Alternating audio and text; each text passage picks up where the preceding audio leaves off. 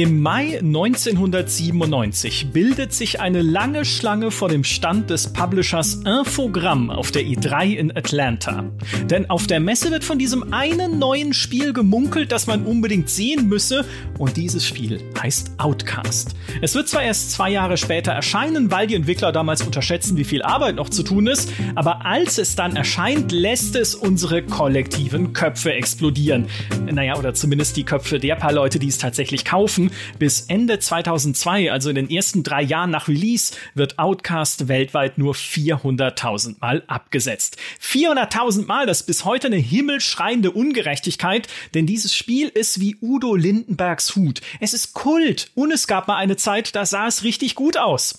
Aber weil sich Outcast so mies verkauft hat und noch ein paar andere Unglücksfälle dazugekommen sind, verpufften jahrzehntelang alle Hoffnungen auf einen Nachfolger bis jetzt. Das nach 1,5 Pleiten abermals neu gegründete Entwicklerstudio Appeal arbeitet an Outcast 2 A New Beginning. Wir haben die Gamescom-Demo rauf und runter gespielt und müssen jetzt besprechen, ob das noch Outcast ist. Denn da haben mein Outcast-affiner Kollege Fritz und ich irgendwie unterschiedliche Meinungen. Hallo Fritz.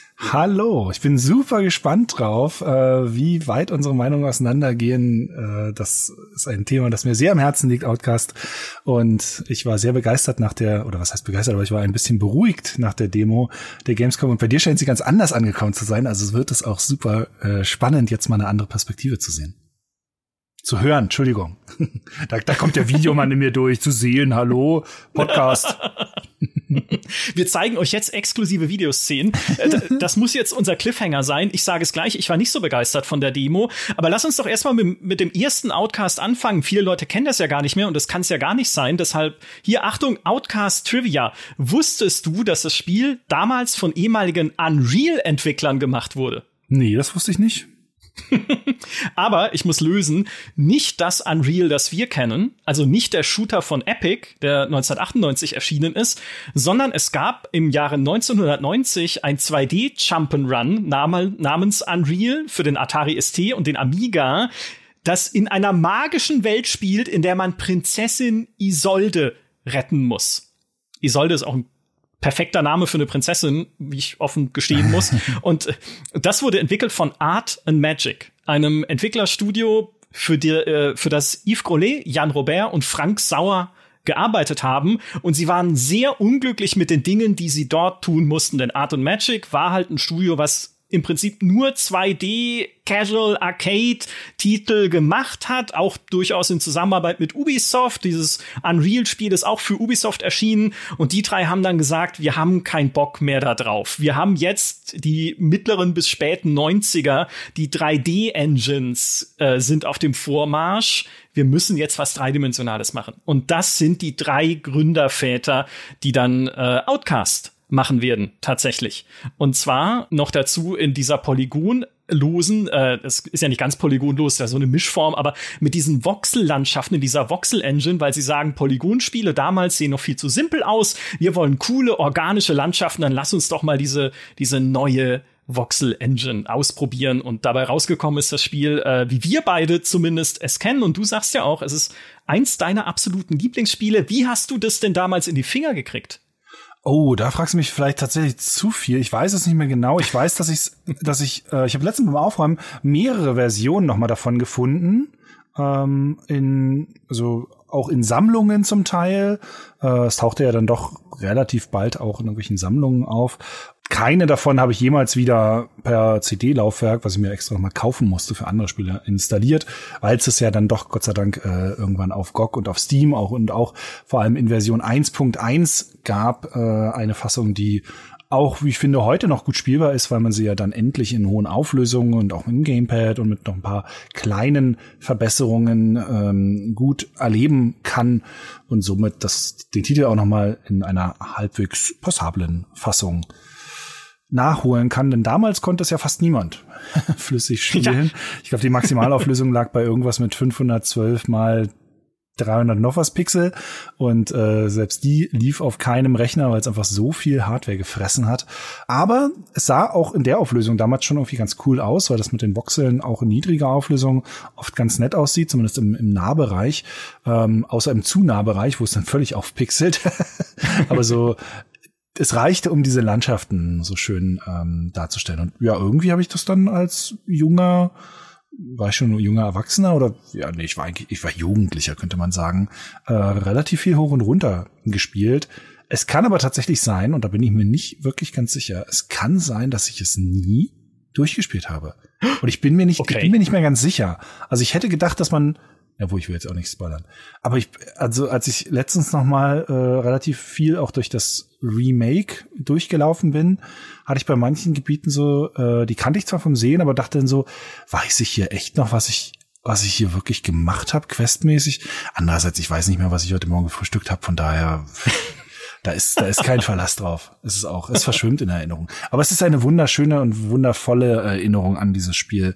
Ähm, und deshalb war meine Sorge auch so groß, ähm, als diese Fortsetzung angekündigt wurde von dem Team, das auch an dem Remake gearbeitet hat, ob das wohl ob sie auch nur ansatzweise vielleicht wieder in die richtige Richtung gehen können. Aber das wird, das werden wir nachher noch ausdiskutieren. Das wird ja noch offensichtlich spannend werden. Da kommen wir noch hin, ja, auf jeden Fall. Es gibt so viele spannende Aspekte bei dem Ding. Ich muss ja gestehen, ich war ungläubig am Anfang. Ich habe das damals gesehen, auch in der GameStar, dieses Spiel, und habe äh, eine gute Wertung gelesen. Auch 87 Punkte damals mit Award für Atmosphäre. Es sah toll aus auf den Bildern. Allein schon mit dieser Lichtstimmung, mit der, mit der Sonne, die da am Himmel steht im ersten Level und mit den Wasserspiegelungen und halt diesen organischen Voxellandschaften. Aber dann ganz genau habe ich mir die Hardware-Tabelle angeguckt, was ich für einen PC brauche dafür. Und äh, 512 mal 384 war damals die maximale Auflösung. Und das war nicht mal ruckelfrei mit maximalen Details auf einem Pentium 3 500. Ja. Und Pentium 3500, das ist heute, wenn ihr ein Smartphone mit dem Hammer zerschlagt und in die Ostsee schmeißt und zwei Monate später wieder rausholt, dann ist es nur ungefähr noch 20 Prozent schneller als ein Pentium 3500. Aber damals war das halt ein High-End-Prozessor, der über 1500 Mark gekostet hat. Also 750 Euro so um den Dreh. Wer, wer soll das kaufen? Und dann habe ich die Bilder gesehen in minimalen Details. In minimalen Details sieht Cutter Slate, der Held des Spiels, aus die, äh, die Gesichtstextur, als wäre es ein Skelett, als wäre es so ein Totenschädel. Du, du erkennst nichts in diesem Spiel. Dafür hättest du dann Pentium 200 MMX noch äh, nehmen können in 320 mal 200 Bildpunkten. Aber ah. da dachte ich mir dann, nee, komm, das, das gebe ich mir jetzt nicht. Also das wäre zwar dann gelaufen auf meiner Schrottmühle damals, aber dann habe ich noch ein paar Jahre gewartet, um es nachzuholen und auch zu verstehen, warum es in so hohen Ehren gehalten wird. Ja, tatsächlich von, von Leuten wie dir und von anderen, die mir auch immer wieder erzählt haben, Mensch, dieses Outcast, das ist halt halt äh, ein Pionier in mehrerlei Hinsicht ja gewesen. Schon allein was äh, diese diese Inszenierung angeht. Am Anfang mit diesem Render-Intro, dies, dieses ewig lange Intro, wo du erst denkst so, was soll denn da, wann kann ich denn jetzt endlich mal spielen? Ich weiß nicht genau, wie lang es ist, aber minutenlang mit super seltsamen Kameraeinstellungen, wo man manchmal nur die Augen sieht von den Leuten, dass du schon denkst, okay, ist mein Bildschirm kaputt? ist da, fehlt da irgendwie oben und unten jetzt was oder so? Nee, das war tatsächlich so gedacht, aber wie geil das halt gleich den Ton gesetzt hat, einfach für diese, für diese Art des Erzählens, wenn da dein Cutter Slate am Anfang abgeholt wird von diesem Major und es wird gesagt, ah, eine geheime Einrichtung und es gab einen Unfall und wir brauchen sie. So dieses typische 80er Jahre Actionfilm-Intro. Ja, genau genommen war es ja eigentlich Stargate, ne? Also es hatte ja, ja. unglaublich viel Stargate-Parallelen, äh, auch was den Charakter angeht. Also der Cutter, der eigentlich so ein bisschen der ja Soldat, nicht Söldner, aber Soldat, der eigentlich so ein bisschen durch ist, ne, der aber auch immer einen frechen Spruch auf der Lippe hat und immer ein bisschen zynisch allem gegenübersteht und äh, so gar keinen Bock auf diesen Einsatz hat und dann halt auch im Spiel selber die Stargates, ne, die einen von von Region zu Region in diesem Fall gebracht haben. Und das halt ja äh, um die Jahrtausendwende herum, wo auch die Stargate-Serie im Fernsehen lief, also perfekte Kombination. Und dann in der deutschen Fassung halt auch noch mit der mit der deutschen Vertonung äh, von der Stimme von Bruce Willis, äh, die das auch noch super rübergebracht hat, die ja auch sehr ähnlich zu der zu der deutschen Synchronstimme von, also was so also die Tonalität angeht, ähm, von dem Richard Dean Anderson sein kann oder eben halt auch einem Bruce Willis, der ja auch oft ein schnippischer und äh, so ein bisschen äh, sarkastischer Charakter in vielen seiner seiner Filme ist, so nach dem Motto, ey, ich habe hier schon einen harten Arbeitstag hinter mir und jetzt muss ich hier noch die Welt retten. ihr habt ja wohl, ihr habt ja wohl eine Macke, aber na gut, dann mache ich's halt, äh, wenn sonst keiner, wenn sonst hier nur, nur, nur irgendwie Koksnasen auf der Weihnachtsfeier rumlaufen, dann rette ich jetzt halt die Welt. Mache ich halt so. Ja. Wir haben bereits eine Sendung mit neuesten Waffen in die andere Welt geschickt. Die Anweisungen sind in Ihrem Einsatzbericht. Danke. Und ach ja, Sie sagten drei Wissenschaftler. Bis jetzt kenne ich nur zwei. Wolf! Oh Gott. Was macht die denn hier? Äh, Sie kennen sich schon? Eher flüchtig. Ich kenne Ihre Anwälte bestens. Ah, Wegen damals. Gibt es ein Problem? Ich weiß nicht genau, gibt's eins, Wolf? Ich will die Senatoren nicht wieder aufscheuchen. Meine Mutter hat nichts damit zu tun. Ich bin aus freien Stücken hier. Miss Wolf ist unsere Exobiologin, Commander. Wenn Ihre Mission länger als erwartet dauert, sagt sie Ihnen, welche Käfer und Pflanzen Sie essen dürfen und welche eben nicht. Es ist schön, er wird ja gleich am Anfang gefragt, warum sind Sie eigentlich hier? Und er antwortet nur, ich habe die Arschkarte gezogen. Es ist halt, Ja. ich meine, so klar, es sind halt so plumpe, typische Dialoge, aber es passt so wunderbar. Und so geht er ja auch mit all den Figuren dann später im Spiel um. Wenn dir irgendjemand da in dieser Alien-Welt, in der du dann landest, in Adelpha erzählt, es gibt diesen Initiierungsritus, mit dem unsere, unsere Kinder ins Erwachsenenalter erhoben werden, wo er dann sagte, ah ja, sowas hatte ich auch auf dem Rücksitz eines Ford Mustang. das ist halt irgendwie immer die, immer die trockensten Ja. möglichen Antworten halt einfach.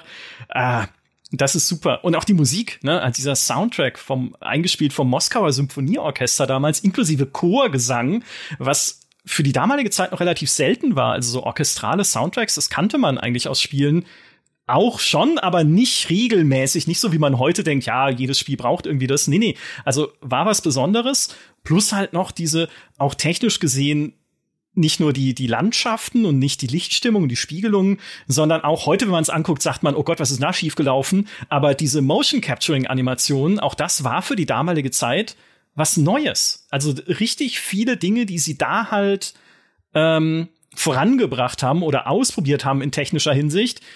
Wie gesagt, dadurch leider, weil Voxel-Grafik nicht von 3D-Grafikkarten beschleunigt werden kann. Also das geht nicht über äh, Direct 3D oder OpenGL, was damals die Schnittstellen waren für die coolen, tollen neuen 3D-Beschleuniger, sondern nur Direct Draw, also Software. Ne? Also direkt alles über den Prozessor berechnet. Das hat halt die Zielgruppe enorm eingeschränkt, weil ganz viele Leute sich natürlich damals eine coole 3D-Karte gekauft haben für unter anderem Unreal, also das richtige Unreal, nicht das 2D Ubisoft Schrott Ding, was ich vorhin gemeint habe.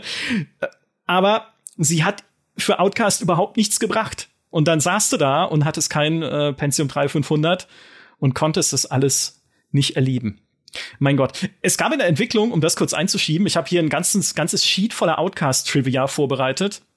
Es gab in der Entwicklung drei Glücksfälle.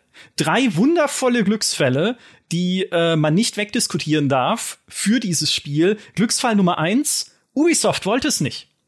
Weil sie haben das Spiel damals Ubisoft angeboten, der Yves Grollet, der Jan Robert und der Frank, heißt er nicht Robert oder Robert? Jan Robert, das klingt edler, ich sage Jan Robert jetzt. Und der Frank Sauer sind zu Ubisoft gegangen, haben ihm einen Prototyp gezeigt und gesagt, hier, das soll unser neues, cooles Open-World-Spiel werden. Und Ubisoft hat gesagt, no, das wollen sie nicht. Und dann wurde halt ein Programm der Publisher, die damals auch Alone in the Dark gemacht haben und sowas. Ey, und wie froh ich bin. Ich hätte dann Angst gehabt, wäre wahrscheinlich gar nicht passiert, aber dass Ubisoft es sehr formalisiert, was daraus wird, hätten sie wahrscheinlich zu dem Zeitpunkt noch gar nicht gemacht. 1999 waren die Ich noch. wollte gerade sagen, da waren sie doch noch lange nicht der, der, also das, das wäre, glaube ich, nicht passiert. Da waren sie Vielleicht noch lange sie nicht der. eine Formel gemacht. Ja, das könnte, das könnte eher sein, aber da waren sie noch lange nicht der Formel-Publisher, der sie heute oft sind äh, oder fast nur noch sind. Aber das, also das Ubisoft von damals war ja noch ganz anders, noch viel mehr experimenteller aufgestellt und es gab ja insgesamt noch nicht ganz so viele Formeln im ganzen Segment der Spiele. Natürlich gab es einen Ego-Shooter und so, aber äh, auch da war die Runterbrechung der Genre ja noch nicht so krass, hat noch nicht so krass stattgefunden, einfach weil es es noch gar nicht gab. Also ich meine, wie viele Sachen gab es damals noch nicht? Den Battle Royale gab es noch nicht, den äh, das Souls-like gab es noch nicht, das Open-World-Spiel gab es noch nicht eigentlich. Ähm, und also von daher, aber aber was vielleicht ein bisschen der Unterschied ist, es, wie du schon sagtest, du, du konntest das irgendwie gar nicht so richtig glauben und ähm, weil jetzt vielleicht nicht so ein großer Name wie ein EA oder so dahinter stand, haben das, glaube ich, auch einfach viele nicht so geglaubt. Also diese Art von Spiel, dass heute sowas noch in der Größenordnung rauskommen könnte von so einem überschaubaren Team und so einem auch in dem Fall ein bisschen überschaubaren Publisher, das war damals schon ungewöhnlich und es wäre heute wahrscheinlich noch ungewöhnlicher. Es sind heute so diese klassischen Titel, wo wir dann super skeptisch sind, wie zum Beispiel eben jetzt so ein ähm, Atomic Heart, wo du mhm. einfach nicht so richtig glauben kannst, dass das das wirklich geben kann oder ob das quasi nur sehr vorteilhaft alles zusammengeschnitten ist, was da drin ist, aber eigentlich auch wirklich nur so funktioniert in einem Trailer oder ganz auf den Punkt äh, gebracht, ja eigentlich das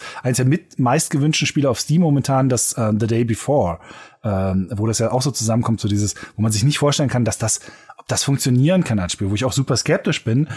Und bei dem Spiel hat das aber funktioniert und und es war alles da, was es eigentlich versprochen hat und auf eine Weise, die ja dann auch, wo die Entwickler sogar selber zum Teil bewiesen haben, dass sie es nicht ganz verstanden haben, was sie damals eigentlich äh, geleistet hatten, nämlich im, im, im Remake, wo dann bestimmte Sachen so drin waren, wo du so dachtest, hä? Äh, wie, wie, wie passt das denn zusammen? Also auf einmal haben die Leute äh, Emojis über ihren Köpfen angezeigt, wie ihre Stimmung uns gegenüber ist in der Spielwelt. Und ich kann sie nicht ausmachen in einem Spiel, was das Immersions Spielerlebnis in einer 3D-Welt eigentlich miterfunden hat, zusammen mit Gothic. Also die, ich finde, die beiden Spiele sind, Gothic und Outcast sind sich unglaublich nah, was Immersion in ihrer Spielwelt angeht. Im Grunde genommen, das, was früher, was, was zehn Jahre vorher vielleicht, oder naja, also ein paar Jahre vorher vielleicht die Ultimas waren, gerade so Ultima 7 im 2D, waren dann die, war dann Gothic oder Outcast im 3D. Ja, es, man konnte nicht detailmäßig vielleicht nicht mehr ganz so viel machen, weil das natürlich äh, in 3D-Welten alles ein bisschen, bisschen komplizierter ist. Da ist dann auf einmal noch Physik-Engines und so dazu. Ähm, aber dieses immersive Erleben von Spielwelten haben die beiden Spiele schon sehr äh, in der Frühzeit der 3D ähm, geprägt, finde ich. Ja, und das verdankt äh, Outcast auch zwei weiteren Glücksfällen. Ich schulde ja noch von dreien insgesamt äh, noch zwei, die offen sind nach der Ubisoft-Ablehnung. Die zweite ist nämlich, Cutter Slade war ursprünglich gar nicht die Hauptfigur weil da äh, die Entwickler ursprünglich jemanden entwerfen, der heißt Stan Blaskowitz, also eigentlich wie die Hauptfigur von Wolfenstein. ähm, und das ist irgendwie so eine so ein Typ mit mit so Pluderhosen, mit so weiten Hosen, so einem weiten Mantel und so einem vogelartigen Helm.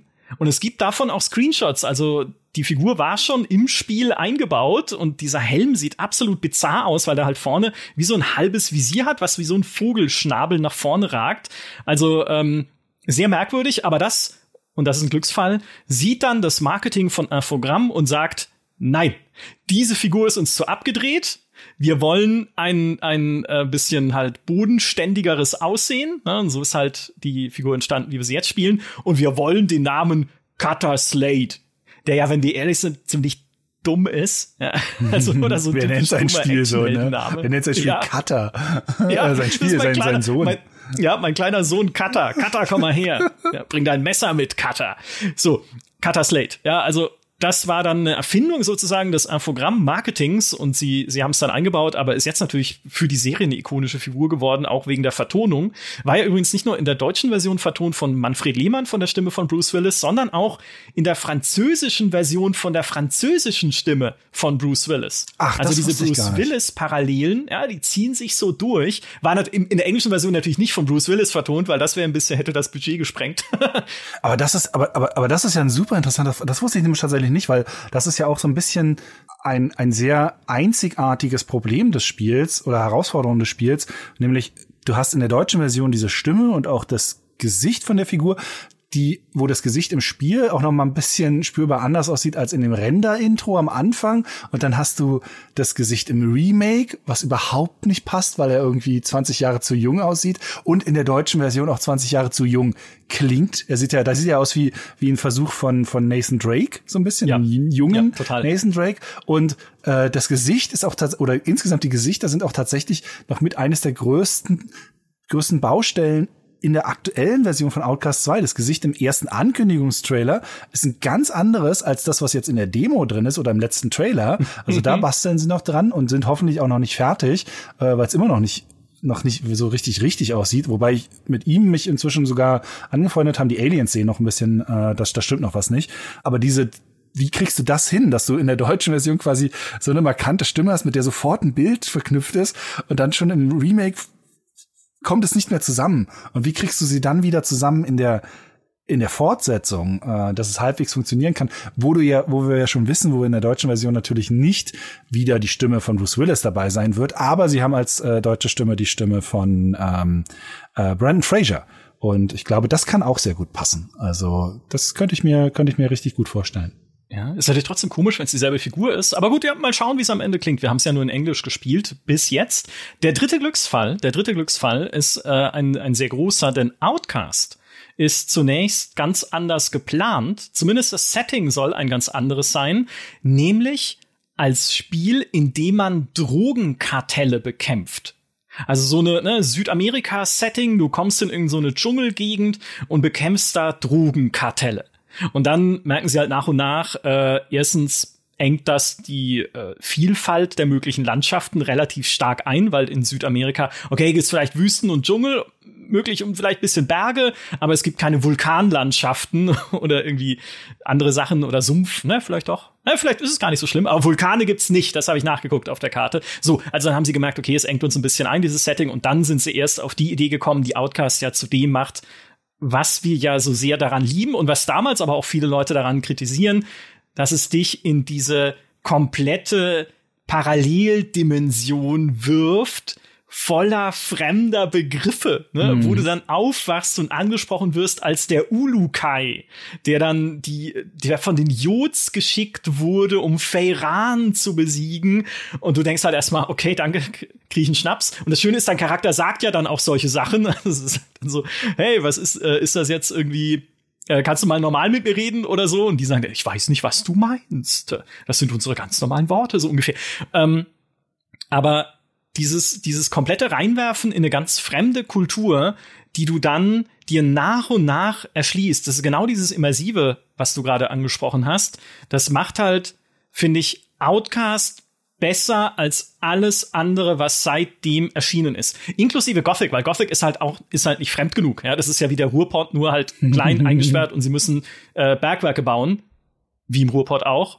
Also eigentlich ist es der Ruhrport, nur halt unter einer Magie, äh, Magieglocke dann in, in Gothic. So, und Outcast ist ja wirklich diese, diese fremde Welt, wo du am Anfang denkst, ich muss ja doch nur eigentlich mein, mein menschliches Ziel erfüllen, nämlich diese Sonde suchen, die wir hier in diese Dimension geschickt haben, weil die halt irgendwie droht, die Erde zu zerstören durch so eine Energierückkopplung aber du fängst immer mehr dabei an, dich mit dieser Kultur zu beschäftigen und mit dem, was sie ausmacht und was die in ihren Tempeln verehren und wie sie unter dem Unterdrücker leiden, der sie irgendwie versklavt hat und da ihre Hilfe äh, eintreibt mit, mit Gewalt und mit seinen Kriegern und sowas.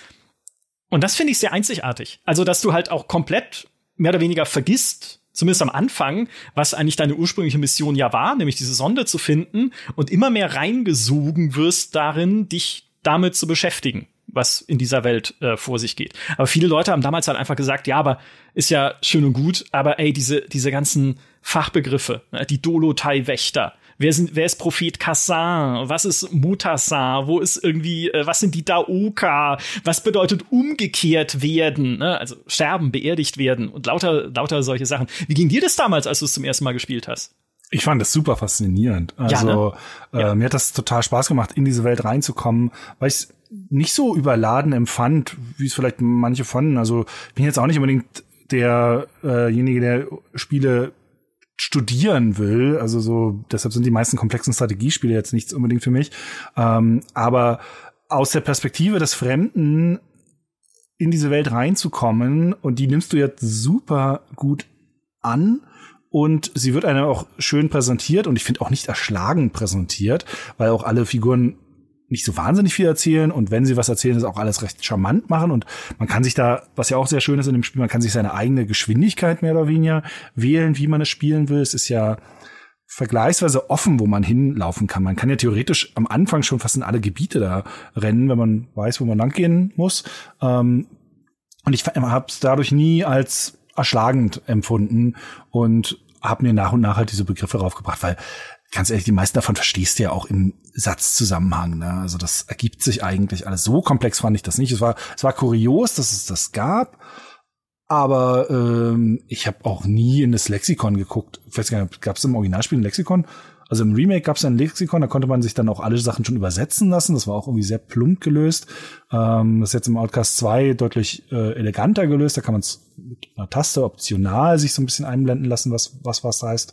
Ähm, aber das wie gesagt, weil es auch so diesen, diesen Stargate-Charakter hatte, fand ich es cool. Die meisten Worte kennst du und dann sind so ein paar ausgewählte äh, Begriffe funktionieren nicht. Und das hatte halt auch so dieses total äh, SG-1 kommt auf eine andere Welt ja. und da sind halt so ein paar Sachen so ein bisschen anders. Überall im Weltraum sprechen sie Englisch, aber die zwei, drei Begriffe sind dann doch anders und das, ah, das, ich weiß nicht, das hat mich so in meiner Sci-Fi-Erwartung abgeholt und so glücklich gemacht. Ähm, und das ist ja auch so ein bisschen eine Herausforderung für das, äh, für die Fortsetzung jetzt. Wie lässt du ihn quasi die Kultur nochmal erkunden, obwohl er sie ja, ja eigentlich schon, ähm, schon kennt, zu einem gewissen Teil zumindest, ähm, was sie ja auch noch irgendwie lösen oder erklären müssen, wie sie das jetzt nochmal machen, weil es jetzt einen Bruch gibt zwischen was Cutter weiß und erfahren hat und dem, was wahrscheinlich die allermeisten Spieler wissen und erfahren äh, haben werden, weil ich glaube, so viele von den Leuten, die jetzt Outcast 2 spielen werden, haben wahrscheinlich Outcast 1 am Ende nicht unbedingt gespielt. Also dafür mhm. ist das dann doch zu lange her und zu nischig gewesen. Sicherlich vom Namen werden, werden es viele kennen, aber wirklich gespielt, das, äh, ich glaube, das ist ein überschaubarer Anteil. Äh, es wird der Anteil sein, den, den sie überzeugen müssen, was so die Meinung zum Spiel angeht, glaube ich, zu einem, zu einem großen äh, Teil ähm, der also sehr viel, glaube ich, entscheiden wird darüber, ob dieses Spiel positiv oder negativ aufgenommen wird. Aber es ist vielleicht am Ende nicht unbedingt ähm, der Großteil der Leute, der es dann wirklich in der Masse spielt. Ja, ich habe ich hab eine sehr radikale und äh, blasphemische Meinung dazu, äh, die ich aber erst ganz am Ende dieses Podcasts äh, von mir geben werde, um euch äh, traurig und einsam da draußen damit zurückzulassen. ich würde trotzdem, also was halt Outcast noch ausgezeichnet hat, äh, sind zwei Sachen im Wesentlichen. Ne? Es wirft dich halt einfach in diese Welt, die du dann frei erkunden darfst. Ja, auch dieses, es war ja nicht eine Open World im klassischen Sinne, sondern es sind ja sechs einzelne Landschaften, die verbunden sind mit diesen Daoka-Toren, mit diesen Stargates, ne, mit denen du durch diese Welt reist. Aber du kannst halt schon überall hingehen, wenn du nur geschickt genug auch Beschuss ausweichst, ne, oder halt dich irgendwie versuchst, nicht treffen zu lassen in den Arealen, wo dann die Gegner ein bisschen stärker sind. Was es halt so immersiv noch gemacht hat, sind auch die, die vielen kleinen Details, die da ja drin stecken, die man für die damalige Zeit eigentlich so gar nicht erwartet hätte. Wie schon allein am Anfang in diesem Schneelevel, du startest ja in so einem winzig kleinen Schneelevel, wo du halt so drei Tutorial-Aufgaben dann erfüllst oder vier und da hinterlässt dein Charakter Spuren im Schnee. Und dann denkst, wow, ja, also heute natürlich auch wieder kompletter Standard, aber für die damalige Zeit halt ein echter Wow-Effekt, der nicht mal dann in Second Contact ja mit drin ist im Remake, dass sie komplett aus Polygonen gebaut haben, also nicht mehr auf Basis dieser Voxel-Engine, keine Spuren im Schnee. Was ich, ich habe es gestern extra nochmal ausprobiert, es sei denn, ich habe es übersehen und sie sind sehr, sehr sanft sozusagen, aber Damals gab's das schon. Oder wenn du die Karte öffnest, diese Sensorenkarte, dann. Der Visor, dann, ne? Ja, dann so klappt geil. sich halt dein Visor so aus ja, auf deiner Spielfigur. Wie super ist das denn? Absolut unnötig, weil trägt ja nichts bei in dem Sinne, aber sieht halt super cool aus und es ist immer schön, wenn halt dann solche Sachen wie eine Minimap auch im Spiel erklärt werden mit sowas. Du hast halt dieses Headset und du kannst damit die Umgebung scannen. Super gut. Also lauter so, so kleine Sachen. Oder mein, mein allerliebstes Detail, dein Headset spricht halt auch mit dir. Ne, wenn dann irgendwie äh, was Nützliches in der Nähe ist, was du einsammeln kannst. Anorganische Materie entdeckt. Genau, es ist halt großartig. Und dann gibt's auch kleine Klammern, die es dann markieren. Und auch das wieder super schön immersiv, weil es halt nicht nur irgendwie ein Icon ist oder eine leuchtende Sache, wie es heutzutage halt oft gemacht wird in so Action-Adventures oder auch Rollenspielen. Ne, da drüben leuchtet was golden, geh doch mal hin und sammle es auf. Sondern du hast halt einen einen Computer auf dem Kopf, der dich darauf hinweist, hey, da ist ein nützlicher Gegenstand, aus dem vielleicht ein Schmied Munition ja, herstellen ja, kann. Ja. Super. Also das macht ja Horizon äh, eigentlich auch ganz nett. Mit diesem kleinen Computer, den sie am Ohr äh, hat. Das ist im Grunde genommen dasselbe, äh, nur halt noch bisschen deutlich größer, weil man es halt so einen kleinen Computer am Ohr hätte man nicht erkannt damals in der Polygon, äh, in, den, in den wenigen Pixeln, die da zur Verfügung standen. Äh, da musste man das ein bisschen, äh, ein bisschen größer machen. Aber ja, es geht in, eine, geht in dieselbe Richtung. Ja. Was mich damals noch abgeschreckt hat, äh, so dass ich es zuerst gar nicht spielen wollte, sind diese legendär langsamen Kämpfe. Weil es ist noch nie eine Kugel in einem Computerspiel so langsam geflogen wie in Outcast. Mhm. Also wenn du diese Pistole hast, ne, du kannst ja richtig den, den, wenn du schießt, diesen, diesen Kugeln oder diesen, ne, sehen ja aus wie so Dreiecke oder sowas, kannst du richtig beim Wegfliegen zuschauen und die Gegner können auch noch ausweichen in der Zeit. Aber wenn man das spielt, gibt ja dann noch andere Waffen, ne, die ein bisschen schneller schießen, das ist ein Granatwerfer noch und sowas. Ähm, wenn du das aber spielst, fühlt sich das heute noch in der Version Outcast 1.1 überraschend taktisch an weil die Gegner ja dann auch ausweichen und Deckung suchen und sowas. Es hat ein sehr vorausschauendes Element. Also man muss sich immer ein bisschen überlegen, okay, wo wird der wohl, wo wird der wohl gleich sein, ja, wenn der genau. irgendwie zur Seite ähm, sich bewegt und war dadurch schon relativ einzigartig und ähm, was das Spiel halt auch gemacht hat, das ist ja in der Ursprungsversion, also man konnte es auch in der First Person spielen, was glaube ich so gut wie keiner gemacht hat, das hat man glaube ich nicht wirklich viel in First Person gespielt, ähm, aber die Kamera ist im Kampf äh, auch relativ weit rausgegangen ähm, aus dem, aus dem Sichtbereich. Also hat, man hat einen guten Überblick gehabt über das Kampfgebiet, wenn man wollte. Und ähm, gleichzeitig hat sie aber zum Beispiel, man musste in der Höhe nicht selber zielen, sondern das hat's automatisch gemacht. Also hast eigentlich nur nach links und rechts gezielt. Die Höhe hat er sich, hat er sich von allein angepasst.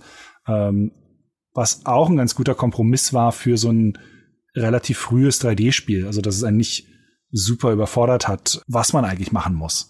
Das war, war clever gelöst. Also auch wieder eine Sache, die das Remake leider völlig völlig oh. versaut hat. Unfassbar. Das, ich, das verstehe ich am allerwenigsten. Ich habe das Remake jetzt erst gespielt. Ich habe ja, ich kenne ja Outcast, deswegen dachte ich mir, warum soll ich das Remake noch mal spielen? Aber dieses Kampfsystem in Second Contact ist der größte Stuss überhaupt. Also gerade verglichen jetzt mit dem Original, gerade mit diesen taktischen Erwägungen, ne, zu überlegen, okay, wo rennen die Leute hin? Wie kann ich am besten vorhalten? Wo ziele ich hin? Vielleicht schieße ich mal drei Kugeln darüber, falls da gleich einer um die Ecke kommt oder so. In, in Second Contact ist es ein konfuses Rumgesume, Rumgerenne und Rumgeballer. Ja. Ich habe ich hab noch nie, ich habe noch nie ein Spiel erlebt, was eigentlich wirklich sehr gut ist, ähm, was sich selbst durch eine katastrophale Kamera so kaputt gemacht hat. Also es ist wirklich mein absolutes Paradebeispiel für, hier ist alles falsch gemacht worden, was falsch zu machen geht. Und vielleicht noch so ein paar Interface-Elemente, sich wirklich, also wirklich aus, aus einem Spiel, was zumindest von der Landschaftsgrafik her sehr hübsch gemacht. Das ist ein sehr hübsches Remake, was nur die Landschaftsgrafik angeht. Wie gesagt, die Charaktere sehen ein bisschen, äh, da merkst du dann doch, dass das äh, äh, auf äh, relativ geringem Budget entstanden ist. Aber wenn man darüber hinwegsehen kann, ähm, wäre das eigentlich cool. Und ich habe lange geguckt, ob es Mods und so gibt. Es gibt ein paar Mods, aber leider nicht die Mods, die das bräuchte, nämlich die, die die Kamera wieder mehr zu dem bringen, was es war und die auch die Spielgeschwindigkeit wieder ein bisschen mehr zu dem bringen, was es im Original war. Und das war halt so ein, wie können die Leute, die es damals gemacht haben, das so falsch im Remake machen? Ähm, und es tut mir auch immer noch wirklich so weh, weil es so schade ist, dass man dieses Spiel ja eigentlich wirklich nur gut in der bisschen aufgehübschten 1.1 Originalversion erleben kann. Dabei wurde das alles sogar nochmal neu gebaut. Das, what the fuck, ey, was ist denn hier schiefgegangen? Und ja. das Blöde ist, das liegt leider, publishing-technisch, liegt das nicht bei THQ Nordic. Ähm, also es ist ja äh, selber Entwicklerstudio, die jetzt auch Outcast 2 machen, aber ein anderer Publisher. Äh, Narcon ähm, hat es, glaube ich, das, äh, das Remake. Das heißt auch, dass es keine irgendwie große Chance gibt, dass das Entwicklerstudio da noch mal irgendwie ein bisschen rangeht und so nach dem Motto, hey, vor Outcast 2 noch mal Outcast 1 cool erleben, machen wir noch mal irgendwie ein Patch und äh, gehen gehen wir noch ein bisschen ähm, gehen wir noch ein bisschen rein. Aber ja, das, das Spiel und äh, Elex 2 sind so meine Paradebeispiele für, wie man sich ein Spiel mit schlechter Kamera kaputt machen kann. Also, ja. das ist wirklich außergewöhnlich. Es gibt auch tatsächlich eine spannende Parallele zwischen Elex 2 und jetzt Outcast 2. Äh, dazu kommen wir gleich. Äh, wir müssen noch kurz das Scheitern episch behandeln von Outcast, ähm, das ja nicht nur deshalb wenig gekauft wurde, weil es halt 3D-Beschleuniger leider nicht unterstützt hat, obwohl sie zu dem Zeitpunkt gerade der Boom schlechthin waren. Der Frank Sauer, mit dem haben wir Jahre später dann drüber gesprochen, hat zu uns auch gesagt, wir hätten einfach schneller sein müssen mit dem Spiel. Ne? Wir hätten das irgendwie 1997, als es auf der E3 gezeigt wurde, dann möglichst schnell rausbringen müssen. Dann wären wir früh genug dran gewesen, dass die Leute noch nicht komplett vernarrt gewesen wären in ihre 3D-Beschleunigerkarten. Und wir hätten vielleicht dadurch noch mehr verkauft. Das andere Problem aber, sagt er, ist, dass Infogramm damals, ihr Publisher, in den USA sein Geschäft aufgebaut bzw. eingekauft hat. Also sie haben in den USA so einen Publishing-Arm übernommen, aber die Amerikaner waren sehr unzufrieden mit ihren neuen französischen Eigentümern und haben dagegen, quote unquote, rebelliert. Also da gab es sehr große Unstimmigkeiten zwischen Frankreich und Amerika, weshalb dann halt auch Outcast einfach dort nicht richtig beworben wurde und dort nicht richtig Fuß gefasst hat. Also in den USA dann die Verkaufszahlen wahrscheinlich noch mal irgendwie mieser damals gewesen, als sie in Europa waren und daran ist es dann halt, äh, ja, erstmal gescheitert oder beziehungsweise halt leider enttäuschend zu Ende gegangen, die Geschichte von Outcast. Und der Witz ist, sie wollten ja trotzdem noch eine Fortsetzung finanzieren. An der wurde ja auch gearbeitet. Also da gibt's ja sogar Material draus. Also Videos auch und alles, ne? Ja, genau. Weil äh, Infogramm hat zwar zuerst gesagt, so, hm, also ihr wisst, also ich meine, guckt doch mal, wie sich's verkauft hat, ne? Wollt ihr das wirklich machen? Wird aber dann überzeugt, weil das, weil Outcast halt sehr gute Kritiken einfach bekommt. Und weil gerade die PlayStation 2 im Aufkommen ist zu der Zeit. Und dann sagt Infogramm natürlich, aha, okay, wenn wir das für die Konsolen entwickeln oder mitentwickeln, gerade für die PS2 mit ihrer immer weiter wachsenden Zielgruppe, das könnte doch eine gute Nachricht sein oder das könnte doch erfolgversprechend sein und äh, sagen dann halt, okay, wir, wir genehmigen euch sieben Millionen US-Dollar Budget, was echt für die damalige Zeit ein richtiger Happen war. Also damit kannst du was machen. Und dann haben sie angefangen daran zu arbeiten, eine neue Engine gebaut, die Himalaya Engine, diesmal eine Polygon Engine, also Voxel waren, das war nichts mehr, ne? Da haben sie jetzt gelernt, jetzt müssen wir mit Polygon arbeiten, aber die äh, sehr stark gewesen sein soll für die damalige Zeit. Der Frank Sauer sagt, angeblich hatten sie 300.000 Polygone auf dem Bildschirm bei 60 FPS, also sehr sehr leistungsstark. Gut, weiß man nicht, ne? Am Ende wäre es vielleicht noch irgendwie doch weniger geworden oder hätte optimiert werden müssen, aber das war zumindest das, was sie anvisiert haben.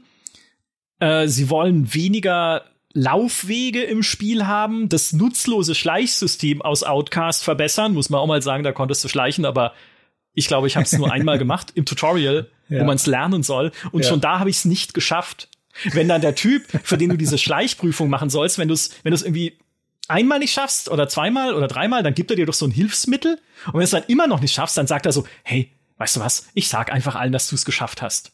Und dann meint Cutter Slate doch so, äh, Kumpel, nee, kann ich es nicht nochmal probieren, ich will mich hier beweisen. Er so, nee, komm, das ist unser kleines Geheimnis. Meint, arrogantes Arschloch. so, das Schleichsystem soll verbessert werden. Aber, und jetzt kommt's nämlich, sie wollen mehr Action.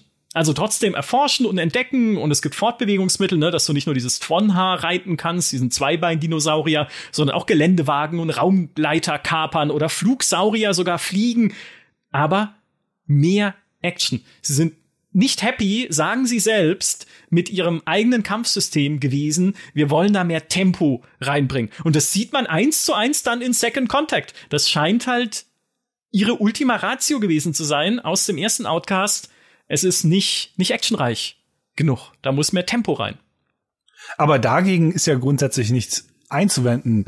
Das ist ja dann im Outcast Second Contact, also im Remake, es ist ja nur schlecht umgesetzt. Also ja. die Idee an sich mehr Action reinzubringen, heißt ja nicht, dass da irgend, also dadurch wird nichts automatisch schlecht. Es ist alles am Ende eine Frage der Umsetzung. Und die, ich finde, die Demo vom zweiten zeigt jetzt auch schon, äh, dass sie da deutlich, deutlich, deutlich weiter sind als bei dem, bei dem Remake. Also äh, das ist eine ganz andere Welt. Ja, der, der Yves Grollet ist damals sehr unglücklich damit und verlässt tatsächlich Appeal, das Studio, das Entwicklerteam, noch während der Arbeit an Outcast 2, weil er sagt, diese Action-Ausrichtung, das ist nicht mehr mein Outcast und gründet selbst ein neues Studio namens Elsewhere Entertainment, der Name ist Programm, ne? Er gründet einfach eines anderswo, wo dann auch Leute aus äh, dem Appeal-Team hin äh, um lieber mit ihm zu arbeiten. Äh, und daraufhin kommt halt die Entwicklung von Outcast 2 ins Stocken. Dann hat Infogramm finanzielle Probleme, kürzt das Budget, dreht dann den Geldhahn komplett zu. Dann versuchen sie bei, bei Appeal nochmal irgendwie so ein Deal auszuhandeln mit Infogramm, wo sie sagen, hey, okay, wir merken schon, ihr habt keinen Bock mehr auf Outcast 2 aufgrund eurer finanziellen Schwierigkeiten. Wir machen folgendes, wir machen euch ein Lizenzspiel zu Tim und Struppi, was ja in Frankreich sehr beliebt ist, einfach als Comicmarke. Und danach lasst ihr uns frei und wir dürfen einen neuen Publisher suchen für Outcast 2. Ein Programm sagt, ja, ist okay für uns. Dann bauen sie den Prototypen dieses Tim und Struppi Spiels und er wird nie umgesetzt. Und der Frank Sauer sagt, er weiß bis heute nicht warum. Also sie schicken den an Infogramm und Infogramm sagt einfach, nö, haben wir doch keinen Bock mehr drauf und Appeal ist tot. Ja, also, und das Studio muss schließen, sie haben kein Geld mehr. Outcast 2, das damals noch äh, den Titel trug, The Lost Paradise, ist jetzt tatsächlich ein verlorenes Paradies, weil es einfach nie erscheint. Oder zumindest damals nicht. Denn äh, viele der Ideen, die sie damals hatten, inklusive der Story-Idee, jetzt habe ich ewig überlegt, soll ich das spoilern, aber ich glaube, ich mach's nicht, weil wir die Story, den, den Story-Twist von Outcast 2 hat uns Frank Sauer schon verraten, aber ich verrate ihn jetzt an der Stelle nicht nochmal, weil ich bin mir zu 150 Prozent sicher, er wird genauso eins zu eins jetzt im neuen Outcast 2 drin sein. Deswegen vertraut mir einfach, ich finde ihn cool, aber ich mach's nicht. Ich sag's jetzt nicht, was es ist. Vielleicht noch kurz, um die Studiogeschichte aufzuzäumen und die 1,5 Pleiten von, äh, von Appeal. Das war jetzt die, die erste sozusagen. Was aber auch pleite geht, ist Elsewhere Entertainment, das neue Studio von Yves Grolet, weil die dann äh, unter anderem an einem geistigen Nachfolger arbeiten für Outcast. Projekt Alpha heißt es damals. Wird aber auch nix, also auch da fehlen ihnen dann die finanziellen Mittel. Äh, Jan Robert und Frank Sauer gründen derweil ein anderes Studio, Fresh 3D, für Konsolenspiele. Und Elsewhere wird 2005 von Tentacle übernommen. Tentacle, die deutsche Publishing-Unternehmensgruppe, die ganz große Wachstumspläne hatte und dann kläglich gescheitert ist. Leider, die lassen ähm, Elsewhere arbeiten an Totems, so einem Action-Adventure im Azteken-Setting. Sah auch ganz interessant aus. So ein bisschen auch mit Outcast-Anleihen. Ne? Auch so, das, das sagt mir noch was. Ja. ja, das, also auch wieder so eine fremde Kultur, in die du so reingeworfen wirst, halt, in die mit diesem aztekischen Einschlag und so. Also sah cool aus, hat dann aber Finanzierungsprobleme, muss eingestellt werden. Sie versuchen, das Studio noch zu retten mit Urban Race. Das ist so eine Art Mirror's Edge, weil sie für äh, für Totems so ein Kletter- und Rennsystem entwickelt hatten, dass sie jetzt halt einfach in so einen, ja, in so ein Kletter- und Rennspiel einbauen wollen, wie es Mirror's Edge war, Urban Race. Das soll das Studio retten, scheitert dann aber auch und Elsewhere Entertainment geht auch pleite. Also, ne, jetzt außer Fresh 3D, was aber halt in einem anderen Bereich tätig ist, gibt es dann halt äh, jahrelang kein richtiges Studio, was sich um Outcast hätte kümmern können. Und irgendwann um die äh, 2012er Jahre herum wird dann Appeal neu gegründet von den drei alten Outcast-Leuten, äh, also Sauer, Robert und Grollet, kauft tatsächlich die Outcast-Rechte aus der, ja, im Prinzip von Atari, aus der Infogramm-Konkursmasse heraus, um zu sagen, jetzt geht's richtig los, jetzt haben wir unsere Rechte wieder. Dann stellen sie eine Kickstarter-Kampagne live für ein HD-Remaster und sie scheitert. Weil sie eine halbe Million Euro dafür haben wollen oder Dollar, halbe, äh, auf jeden Fall 500.000 einer Währung eurer Wahl und ähm, kriegen sie nicht zusammen und äh, der Glücksfall ist, sie machen trotzdem auch weil sie in Steam Greenlight die Unterstützung bekommen aus der Fan-Community. Sie machen trotzdem Outcast 1.1, für das wir schon gesprochen haben, äh, für das, über das und für das wir auch schon gesprochen haben, weil es die bis heute beste Version von Outcast ist. Also wenn ihr das Spiel noch mal erleben wollt, dann installiert jetzt sofort Outcast 1.1, gibt's unter anderem auf GOG. Ne? Ähm, und danach machen sie eben Second Contact damals für Big Ben Interactive und heute Nakon und 2019 kommt dann THQ Nordic, stellt einen Geldkoffer vor die Tür und sagt, wir wollen die Outcast-Rechte. Zwei Jahre später, im Jahr 2021, stellen sie einen zweiten Geldkoffer daneben und sagen, jetzt wollen wir auch euer Studio. Und so kam es eben dazu, dass jetzt Outcast 2, A New Beginning, bei THQ Nordic entsteht. Ne? Aber mit halt den alten Leuten mit an Bord, denn ihr Studio wurde ja eingekauft. Und jetzt reden wir über die Demo. Ich wollte gerade sagen, wir sind bei Minute 44 oder so. Ja. ah, schön, schön, dass man Podcasts nicht bebildern musste. Ich habe die ganze Zeit so gedacht, oh Gott, wenn ich das jetzt als Video machen müsste, wie bebilder ich denn das? Oh Gott. Das Einfach die ganze Geschichte jetzt von diesen Studiopleiten mit so trauriger Geigenmusik und Schwarz-Weiß-Bildern von so Industrieruinen oder sowas, wie sie das Scheitern, einfach nur Sinnbilder des Scheiterns die man sieht. So, und jetzt sind wir bei der Demo. Wie, wie wollen wir das dann, wie wollen wir das dann aufziehen, wenn du offensichtlich einen schlechten Eindruck von der Demo hast und ich habe einen guten? Ich kann äh, ja erstmal, ich kann ja mal den neutralen Boden bereiten und sagen, ja. was sie mit Outcast 2 überhaupt jetzt mal grundsätzlich machen wollen. Wir haben ja vor einem Jahr schon, als es angekündigt wurde, mit denen ein Interview geführt, beziehungsweise mit Yves Crowley selbst, der äh, gesagt hat, ja, was wir halt wieder hervorheben wollen, ist dieses Gefühl, eine Welt frei erkunden zu können. Wir wollen nicht in typische Open-World-Formeln verfallen. Ihr sollt da abwechslungsreiche Schauplätze erkunden. Ihr sollt auch wieder Neues kennenlernen und entdecken. Ne, das ist der Faktor, den du vorhin schon angesprochen hast. Also ja, es ist wieder Adelpha. Du kommst als Cutter Slate wieder dorthin. Aber es gibt neue Dörfer, neue Kulturen auf dieser Welt, die man sich halt wieder mit äh, großen Kinderaugen irgendwie reinziehen kann. Es gibt uralte Tempel, die man erkunden kann. Auf Bildern und in Trailern sieht das alles auch schon sehr cool aus. Also die Tempelruinen, die sie da zeigen, die abwechslungsreichen Landschaften. Da gibt's natürlich auch wieder Wüsten und dichte Wälder und sowas. Also das soll halt wieder so diese, diese, diesen, diesen Geist des alten Outcast wecken. Die Story selbst spielt natürlich nach Outcast 1 und diese, die Bedrohung, gegen die man da als Cutter Slate, das natürlich auch wieder da antritt, sind ähm, geheimnisvolle Invasoren. Ne? Also in der Demo kämpft man jetzt auch gegen so Roboter. Ne? Und ähm, es soll aber da natürlich mehr dahinter stecken. Wie gesagt, es gibt einen gewissen Twist, den man relativ leicht vorhersehen kann, wenn man sich schon mit Outcast 2 beschäftigt hat. Was sie aber auch sagen, ist, wir haben generell jetzt mehr Budget, als wir es überhaupt jemals hatten für eine Outcast-Entwicklung. Wir haben deshalb auch mehr Autoren-Power, wir wollen mehr Story-Überraschungen, wir wollen einfach mehr Dinge endlich umsetzen, die wir schon immer umsetzen wollten, euch aber zugleich halt weiter selber diese Welt erkunden und rausfinden lassen, was euer nächstes Ziel ist, welche Infos ihr braucht, sie euch selber zu suchen und äh, überhaupt herauszufinden, warum ihr das macht und was es mit dieser Welt und ihren Bewohnern auf sich hat, die auch wieder auf deine äh, Entscheidungen reagieren sollen. Oder zumindest in einem gewissen Rahmen, ne? wenn du halt irgendwie Talana umbringst, dann sind sie ja unhappy, das war früher schon so, das wird wahrscheinlich dann wieder so sein. Naja, und dazu kommen halt noch so ein paar Gameplay-Elemente, ne? Unter anderem kann man Waffen aus Modulen zusammensetzen und später soll es laut Website Zugang zu uralten Talana-Kräften geben, die die Naturgewalten nutzen, um deine Feinde zu vernichten. Ja, genau. Also äh, da hatte ich auch schon mit den Entwicklern drüber gesprochen. Ähm, es wird, man hat jetzt, man hat grundsätzlich zwei Waffen, eine Art Pistole und ein größeres Gewehr und die kann man mit äh, wohl über 40 Modulen, Modulen anpassen, aber man hat quasi zwei Feuerwaffen ähm, und baut sich dann halt die anderen Varianten an Waffen einfach aus zusammen, ähm, wie man sie irgendwie braucht.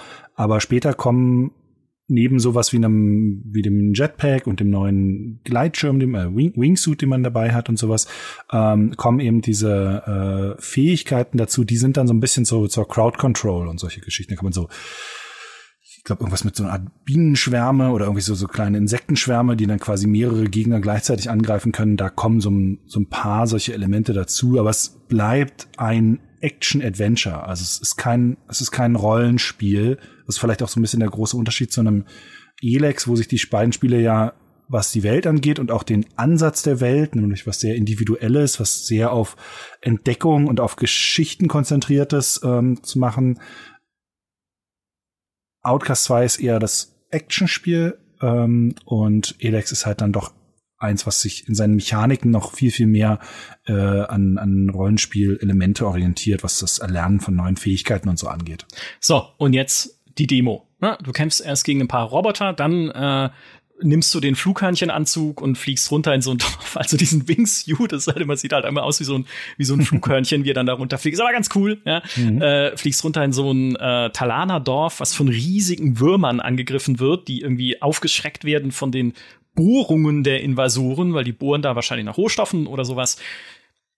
Wie fandst du es denn? Also was, was war denn, ich meine, du sagst, es, es hat dir gut gefallen. Was, was hat dir denn gut daran gefallen? Ja, also man muss vielleicht ein bisschen verstehen, wo ich herkomme. Ich kam halt wirklich von dem Schock des Remakes. Also es war wirklich, ich konnte nicht begreifen, wie man sein eigenes Spiel so nicht verstehen kann und so handwerklich grundlegende Fehler machen kann.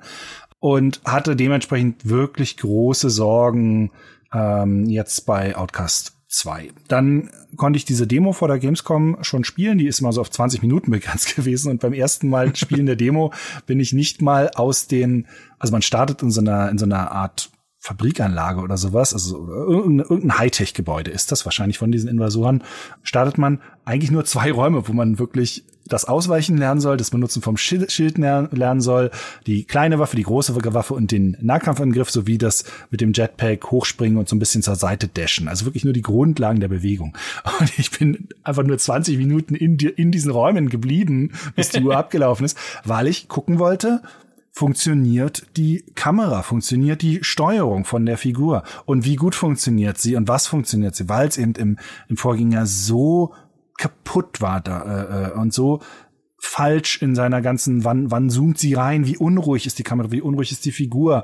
Und da war, das war erstmal der erste Moment, wo mir ein Stein vom Herzen gefallen ist, als ich gemerkt habe, okay, das ist, das ist relativ sauber. Also das ist ziemlich nah am, am ja, Genre-Standard eines 3D Action-Shooters dran. Es ist noch nicht perfekt, also die Kamera müsste noch weicher werden, sie müsste noch ähm, ein bisschen flexibler sein in manchen Bereichen. Die Steu, also die, wie die Figur sich zum Beispiel auch mitdreht mit der Kamera. Das ist so der Klassiker ist zum Beispiel, ähm, wenn du, was macht die Figur, wenn du die Kamera drehst? Bleibt sie stehen und dreht hat sie dann quasi so eine Eigenbewegung oder dreht sie sich wie so ein Block mit der Kamera mit. Das passiert jetzt hier zum Beispiel noch eher, dass sie sich wie so ein Block mit der Kamera äh, mitdreht, wenn man zielt, äh, statt sich wie auch weiterhin eine, eine unabhängige Figur einfach einen Schritt zur Seite zu machen oder einen Schritt in die Drehung zu machen. Da fehlt noch die Animation für. Ich hoffe, sowas kommt noch rein, weil das dadurch ein bisschen steif aussieht. Und das sind so, das hatte ich auch den Entwicklern gesagt, ich habe so das Gefühl, das ist so zu 80 Prozent äh, äh, fertig, aber es fehlt halt nur so, so der letzte Schliff. Ich habe es aktuell zum Beispiel ganz doll verglichen mit, ähm, äh, mit dem Outriders, was ich mhm. auch gerade äh, relativ viel gespielt habe. Diese, diese kleinen Second-to-Second-Bewegungen für wie dreht sich der Körper, wenn ich ziele, wenn ich nicht ziele, äh, was macht die Kamera, wenn ich hochspringe, geht sie zum Beispiel bei jeder Bewegung mit oder bleibt sie so ein bisschen auf einer Ebene und zieht dann erst nach einem Moment nach, was auch wichtig ist, weil es Ruhe reinbringt ins Bild. Das ist ja zum Beispiel ein ganz, ähm, ganz äh, markanter Unterschied, wenn man jetzt zum Beispiel einen Elex spielt, äh, im Vergleich zu einem Dark Souls. Bei Elex klebt die Kamera unfassbar doll an der, am Charakter dran. Dadurch entsteht eine große Unruhe im Bild, wenn man sich bewegt. Es gibt auch Momente, wo, wo sie sich dann löst, wo so ein bisschen Ruhe reinkommt, aber es ist alles sehr hakelig. Und bei den Soul-Spielen ist es, oder vielen von den Soul-Spielen ist es zum Beispiel so, dass die Kamera, muss man darauf achten, äh, wenn ihr langsam anfangt euch zu bewegen, also sehr langsam euch zu bewegen, verhält sie sich wie ein Kameramann, der hinter der Figur steht und erstmal anfängt, ihr gar nicht wirklich auf den Schritt zu folgen, sondern ihr nur mit einem Schwenk zu folgen und erst dann nach einem kleinen Moment anfängt, als würde der Kameramann erst dann nach einem kleinen Moment anfangen, tatsächlich hinter der Person hinterher zu gehen. Ähm, also die Kamera dreht sich so ein bisschen mit dem Charakter mit, ohne steif an ihm zu kleben. Und das ist wirklich, das macht so einen großen Unterschied. Aber es ist was sehr Subtiles, was man sehr genau studieren muss, was man wirklich sich nebeneinander legen muss, glaube ich, als Entwickler auch, mit zig Fallbeispielen und dann einfach ein Ding nach dem nächsten sich angucken muss, um zu gucken, okay, was ist jetzt die richtige Lösung dafür und wo sieht es gut aus und wo nicht und wo sind wir noch nicht so weit und äh, äh wo schon. Aber am Ende sorgt, sorgen diese kleinen Details oft dafür, dass sich ein Spiel wertig anfühlt, eine gewisse ein gewisses Qualitätslevel erreicht oder eben halt auch nicht oder eben halt sich auch ja dann doch eben nur wie eine Double-A-Produktion oder so anfühlt, ähm, wenn es diesen Sprung nicht machen kann. Und damit habe ich die ersten 20 Minuten verbracht. Also wie geht das Ausweichen? Wann funktioniert das und tralala? Weil, weil ich halt einfach aus dem Remake, Remake gesehen habe, wie schlimm es ist, wenn die Grundlagen nicht stimmen. Du kannst ja. das Schönste drumherum bauen. Wenn die Grundlagen nicht funktionieren, ist das alles scheißegal. Das haben wir bei dem Aquanox Fortsetzung oder Prequel-Ding gesehen. Da stimmten bestimmte Grundlagen nicht und du kannst alles wegschmeißen und das ist alles egal. Und dann bin ich irgendwann nach der zweiten, im zweiten Durchlauf bin ich dann mal raus und dann äh, fliegt man mit diesem Gleiter über dieses wirklich hübsch gestaltete Dorf. Das hat mir super gut gefallen. Äh, auch wie der, auch wie man sich mit dem Gleiter schön schnell durch die Welt bewegen kann, wie natürlich das sich auch anfühlt. Also man kriegt auch super Feedback, weil wenn man wenn man quasi äh, in den Stall geht, also nicht mehr genug Auftrieb hat, äh, dann werden diese Flügel von dem Wingsuit auch rot. Also man sieht auch sehr genau, wann man äh, wann man nicht mehr vorwärts kommt und habe mir das Dorf angeschaut, fand das Dorf auch sehr schön, wie auch durchaus lebendig das ist. Grafisch finde ich es auch, äh, ähm, was die Weltgestaltung angeht, sehr hübsch. Lichtschattengeschichten. Ich bin achte ja immer sehr auf solche Sachen wie werfen Lichtquellen dynamische Schatten und so. Das ist wieder so ein bisschen so der die Zwischenlösung. Manche tun es und dann findest du irgendwo an einer anderen Stelle dieselbe dasselbe Grafikelement, dieselbe Feuerschale, die wiederum kein äh, äh, Schatten wirft, da bin ich dann immer so ein bisschen, ah, verdammt, äh, warum ist das jetzt hier nicht sauber? Äh, aber im Großen und Ganzen fand ich es wirklich ähm, sehr hübsch. Es ist ja ein super eingeschränktes Gebiet, was man da sich anschauen kann. Ähm, und dann hatte ich auch ein bisschen den Kampf ausprobiert und fand auch das äh, gelungen. Nummer eins, weil die, du kannst sowohl über mit einem Zoom kämpfen, das funktioniert relativ sauber. Du kannst aber auch frei kämpfen. Das heißt, äh, wenn du, selbst wenn du nicht zielst, dieses klasse, es ist kein über Kim und Korn zielen, sondern wirklich so ein leichtes Ranzoomen zielen. Aber selbst wenn du das nicht machst, ist die Steuerung sauber und auch die Kamera geht sauber mit. Es ist nicht so nervös wie in dem Remake. Es ist, wie gesagt, immer noch nicht AAA-Qualität, aber es ist, es ist okayisch. Und ähm, auch im Kampf selber gegen so ein großes Monster, da kommt dann auch so ein Wurm mal raus, sind mir so ein paar kleine Details aufgefallen, die mir gut gefallen haben, wie zum Beispiel, dass wenn du das Jetpack benutzt und damit in die Luft springst, um zum Beispiel so Bodendruckwellen auszulösen, die das ähm, dieser große Wurm zwischendurch mal als Angriffsattacke einfach so hat. Und wenn du dann zielst und schießt, dann bleibt Cutter ungefähr auf der Höhe schweben vom, mit dem Jetpack oder geht nur so ganz langsam runter, was auch wieder Ruhe reinbringt. Manchmal nicht so ganz funktioniert, wie es sollte, aber ich glaube, das ist einfach nur, das ist halt noch nicht so richtig fertig.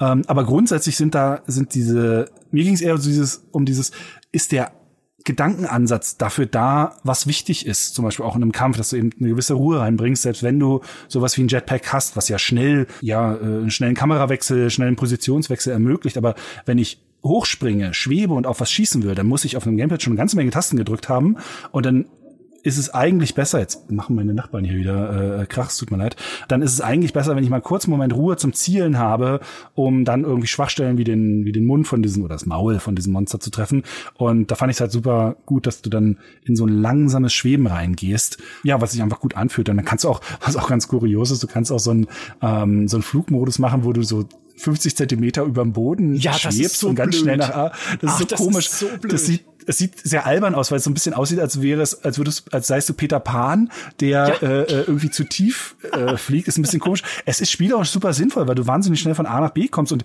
es, ich finde, es macht auch Spaß, aber es sieht albern aus. Es sieht auch allein schon deshalb ein bisschen albern aus, weil zum Beispiel ähm, die Düsen auch falsch einfach, weil er hat ja, er hat, er hat so ein, äh, er hat so ein Jetpack an, was sowohl vorne als auch hinten äh, Düsen hat, aber zum Beispiel beim Schweben über dem Boden ähm, sind nur die hinteren, unteren Düsen an und auch die hinteren, oberen Düsen. Das heißt, eigentlich müsste er in den Boden vorne reingedrückt werden. Also es müssten vorne noch die Düsen an sein, damit das so ein bisschen wirken kann wie, ah, okay, es reicht nicht, um irgendwie lange oben in der Luft zu schweben, aber wenn er nur so ein paar Meter über dem Boden schwebt, hat er quasi wie bei einem Hubschrauber äh, äh, so, ein- so ein, durch, den, durch dieses Luftkissen, was da entsteht. Ein Hubschrauber kann ja zum Beispiel, selbst wenn der Motor ausfällt von einem Hubschrauber, kann ein Hubschrauber ja noch eine Notlandung machen, indem er quasi nach unten geht und dann vor, auf dem Boden durch, durch die eigenen Rotorbewegungen so eine Art Luftkissen aufbaut, auf das er dann aufsetzen kann. Und so könnte der ja, so könnte man ja auch erklären, dass Cutter halt über den Boden schweben kann, während es jetzt zum Beispiel nicht reicht, um wie bei Elex die ganze Zeit mit dem Jetpack oben rumzufliegen, weil dafür reicht vielleicht die Energie nicht, sind ja auch nur so kleine, äh, kleine Düsen, das ist ja eher zum, zum ja, so Dashen gedacht. Äh, aber es sieht halt noch nicht so ganz richtig aus. Äh, das ist ein bisschen, bisschen albern.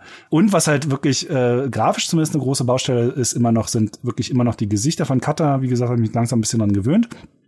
Aber die Aliens sehen einfach noch, das entweder ist dann was mit den Augen nicht in Ordnung oder irgendwie wie die Gesichtsanimationen funktionieren. Ich habe mir danach ein paar Videos von, von aus der Mass Effect Serie nochmal angeschaut, weil die das ja super gut hinbekommen haben, Aliens glaubwürdig, äh, Alien-Gesichter glaubwürdig aussehen zu lassen. Wie ist ihnen das eigentlich äh, gelungen? Also wie, wie hat Mass Effect das gemacht, dass gerade die Alien-Gesichter ähm, so glaubwürdig aussagen und wo, wo waren da Bewegungen drin in den Gesichtern, ähm, um ein bisschen rauszufinden, was jetzt eigentlich der Punkt ist, der mich bei Outcast 2 noch stört, dass die, dass die Aliens einfach falsch aussehen. Sie sehen einfach nicht, sieht einfach nicht richtig aus.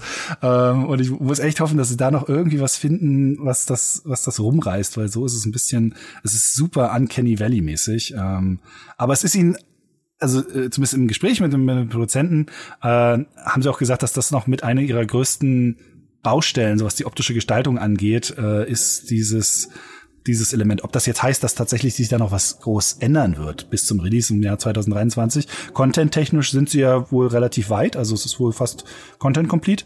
Ähm, das kann, das kann ich natürlich nicht sagen, ob da noch irgendwie was passiert, aber äh, ich hoffe, es passiert noch was.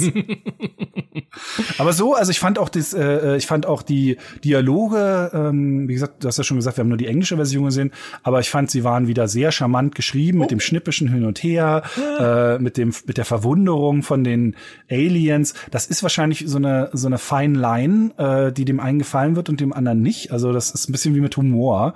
ähm, der eine mag es, der andere ähm, mag es nicht. Ich fand das, was ich bis jetzt so gesehen hatte, ich war überrascht, wie, wie gut es äh, funktioniert hatte. Also ich hatte mir nicht vorgestellt, dass sie das, dass sie dafür den, den meiner Meinung nach durchaus einen Sweet Spot finden äh, würden. Es sind ja nur eine Handvoll Dialoge und dass sie es auch wieder ganz gut hingekriegt haben, diesen kleinen Dorf, obwohl es ja ich glaube, man spricht am Ende nur mit drei oder vier Leuten, trotzdem einen gewissen Charakter zu geben, äh, dass du so ein bisschen weißt, ah, das ist hier, das ist der, der, der Farmer da hinten und das ist der. Und ich fand auch zum Beispiel super süß mit den, mit den Tieren. Also da sind nicht nur diese Tron Haas, auf denen du ja im Vorgänger reiten konntest, äh, mit dabei, sondern auch so eine, so eine kleine Art Plüschkühe. Ja, die Plüschkühe. Äh, die sind so süß und ich hoffe, dass davon noch mehr kommen. Und was auch zu sehen war in so einer Nebenaufgabe, wo man so einen komischen Turm befreien sollte, der ein bisschen so dieses typische Open World Abarbeitungsschema äh, äh, drinne hatte, wo ich ein bisschen Sorgen habe. Aber da äh, kam zum Beispiel ein riesengroßes Rudel von Gegnern. Also es war wirklich viele, viele Gegner, wo ich echt überrascht war. Oh, guck mal,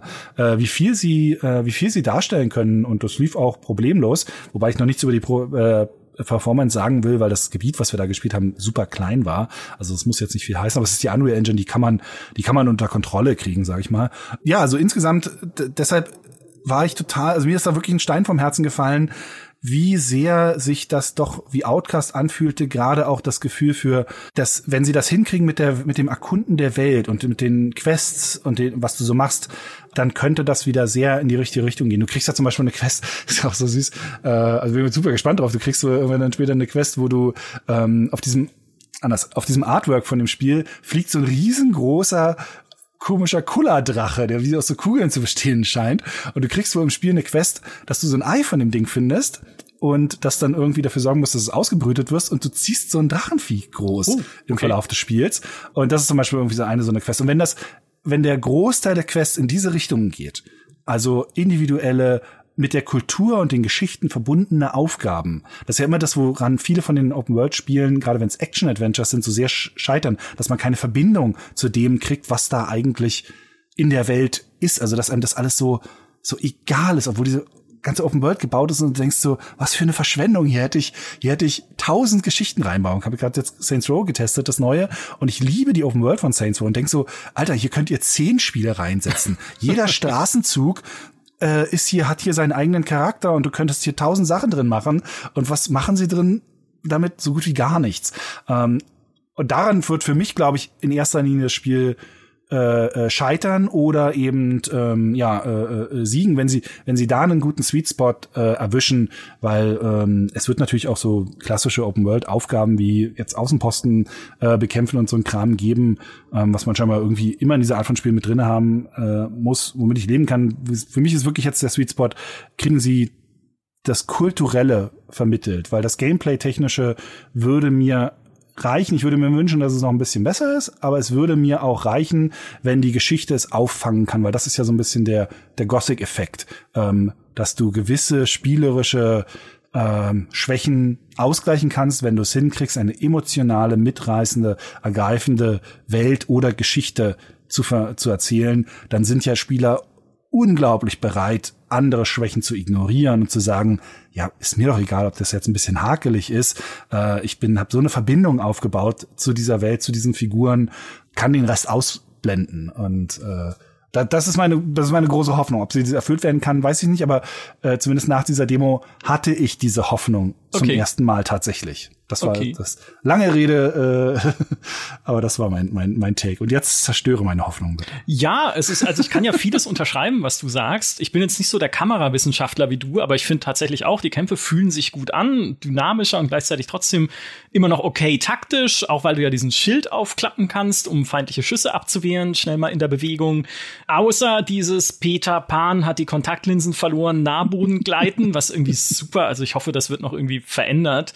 Finde ich auch die Bewegung dynamischer. Ja, du hast ja auch dieses Chatpack, kannst Doppelsprünge machen, um schnell auf mhm. Anhöhen zu kommen. So habe ich dann auch diesen Riesenwurm bekämpft. Ich habe mir gedacht, okay, ich kämpfe doch nicht gegen, am Boden gegen den riesigen Wurm und mir dann auf so einen Berg hochgechatpackt und habe ihn von da bekämpft. Das ist auch die Elex-Parallele, die ich vorhin meinte. Ne? Also jedes Open-World-Spiel von THQ Nordic braucht jetzt ein Chatpack. Das ist äh, Corporate-Anweisung wahrscheinlich. So, aber bis dahin alles cool. Aber der Vorgänger hatte schon ein Jetpack, ne? Also ja, das stimmt. Also stimmt. Das hat man aber nie gewusst, weil das haben sie doch erst in Second Contact hat sie die kleine Flamme bekommen. Vorher hattest du halt diesen Rucksack auf und dachtest dir so, ja, ist halt ein nee. cooler Rucksack. anyway, ich habe das dann, also auch es sieht natürlich auch toll aus, aber was äh, eine die die erste Sache, vielleicht die kleinste von denen, die mich gestört haben, ist, ich fand die Tonalität auch in den Dialogen schon merklich anders als ich sie kenne aus Outcast. Ist jetzt halt vielleicht auch dem geschuldet, dass ich die deutsche Version von Outcast kenne und das hier ist Englisch. Aber früher waren die Talaner halt so, so ein bisschen treu doof immer. Ne? Also mhm. so ein bisschen, bisschen simpel. Die leben, führen ja auch einfache Leben. So, es gibt die Priester, es gibt die Bauern, es gibt die Krieger. Also immer so ein bisschen äh, sehr bodenständig.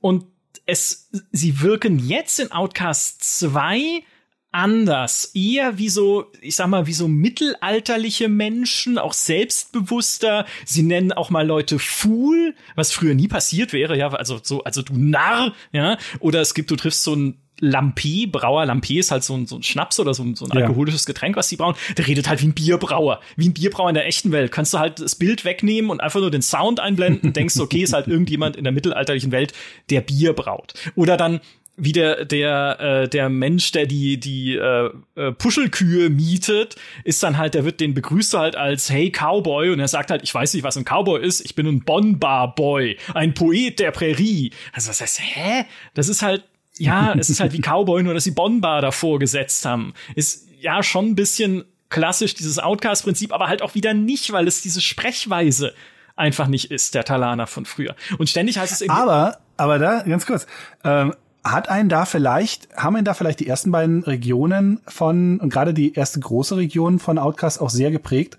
Weil du kommst ja zuerst ein bisschen ins Idiotendorf. Ja, aber danach ja immer noch ein bisschen. Also sie sind schon immer noch auch später ein bisschen clumsy auch. Also es gibt natürlich auch welche, die äh, bisschen auch selbstbewusster sind unter den Talanern und die Wächter, die du triffst und sowas. Aber du triffst auch immer mal wieder Deppen, so mehr oder weniger, die dann, oh, ich habe mein Twonhaar verloren, aber ich gebe dir nicht den Gegenstand, mit dem du es wiederholen kannst, weil du klaust es mir nur. Ja, also es ist auch immer natürlich bisschen dieser Humor, aber hier sind sie mir einfach zu, die, die sind zu menschlich. Dann, wenn sie, äh, wenn auch der, am, am Anfang wird halt einer gefressen von so einem Riesenwurm und ruft halt, oh my Sword, oh Sword, Sword, ja, weil Sword halt ist halt äh, der Ausdruck für Mist, Scheiße, irgendwas, ne, in, in dieser Welt und das gab's halt so im ersten Outcast nicht. Also diese, diese Sprechweise oder dass der, der Priester halt ständig, oh my Gods ruft, ne, oh mein, oh meine Götter, so. Kannte ich halt so nicht. Also, ich finde, diese Tonalität ist mir, das, das trifft nicht mehr so richtig den Ton von früher. Ich finde es auch cool, dass man diesen, diesen Übersetzer ein, direkt einklappen kann. Also wenn du halt mit dem Gamepad den, den rechten Trigger drückst, dann geht im Gespräch so ein kleines Fensterchen auf, wo dann die Begriffe, die jetzt gerade fremd da sind, im, im Gespräch halt erklärt werden. Das finde ich cool. Das ist eine gute Idee. Aber also irgendjemand anders schreibt da jetzt die Dialoge. Anders kann ich mir das, kann ich mir das nicht erklären. Oder sie haben halt, oder die Story ist tatsächlich. Machen sie ja auch, ne? Also, ja. äh, sind ja auch teilweise andere Leute. Das ist ja. Ja. Ist ja klar. Ich meine, es kann natürlich sein, dass die Story jetzt ist, dass Cutter Slate ihnen das Selbstbewusstsein gebracht hat, weil sie sind ja nicht mehr unterdrückt jetzt nach Outcast 1 und haben jetzt vielleicht halt neu gelernt, mit sich selbst und der Welt klarzukommen. Aber es ist nicht mehr dasselbe. Es war, es war komisch. Ist ja auch eine halt andere Gegend. Ne? Standardmäßig. Also, ja. Äh, möglicherweise also, eine von den neuen Region. Kulturen, die man halt, die man halt ja. trifft. So, das ist das eine, wie es war eher so eine Wirkung, die es dann hatte. Und was halt für mich nicht zu einem Outcast gehört, gerade weil ich Outcast 1.1 äh, jetzt direkt vorher noch mal gespielt habe, Questmarker und eine Objective-Anzeige.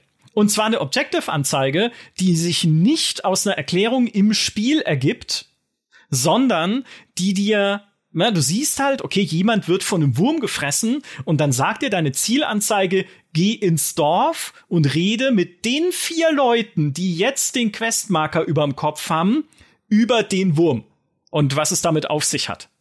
Ohne dass das Spiel dir das begründet, kann jetzt natürlich der Gamescom-Demo geschuldet sein, ne? Weil eine Demo, wissen wir alle, muss halt immer glatt poliert sein, müssen Leute, du wirst an den Stand, stehst vier Stunden an, wirst reingeschleust, darfst da nicht erstmal eine halbe Stunde lang das Spiel lernen und verstehen Ja. können, ne? sondern musst halt direkt reinkommen. Aber ich fand es so schade, weil das Coole an Outcast war ja früher immer, natürlich auch mit sehr langen Dialogen eingeleitet, dieses erstmal verstehen lernen. Was wollen die Leute hier von mir? Die müssen mir sagen, was ich tun soll.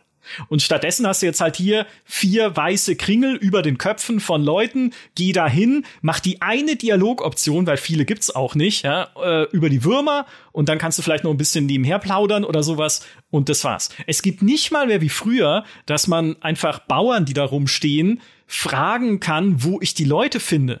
Ja, ja, das, das habe ich auch, äh, das habe ich auch so gedacht. Ach, guck mal, das ist eine Feature. Aber gut, okay, das äh, kann ich nachvollziehen. Also gerade das mit dem mit der Tonalität ist vielleicht tatsächlich eine Sache. Das meine ich ja auch. Das wird sich einfach in der Vollversion zeigen müssen, wie sich das als Gesamtes auswirkt, wie sich das anfühlt.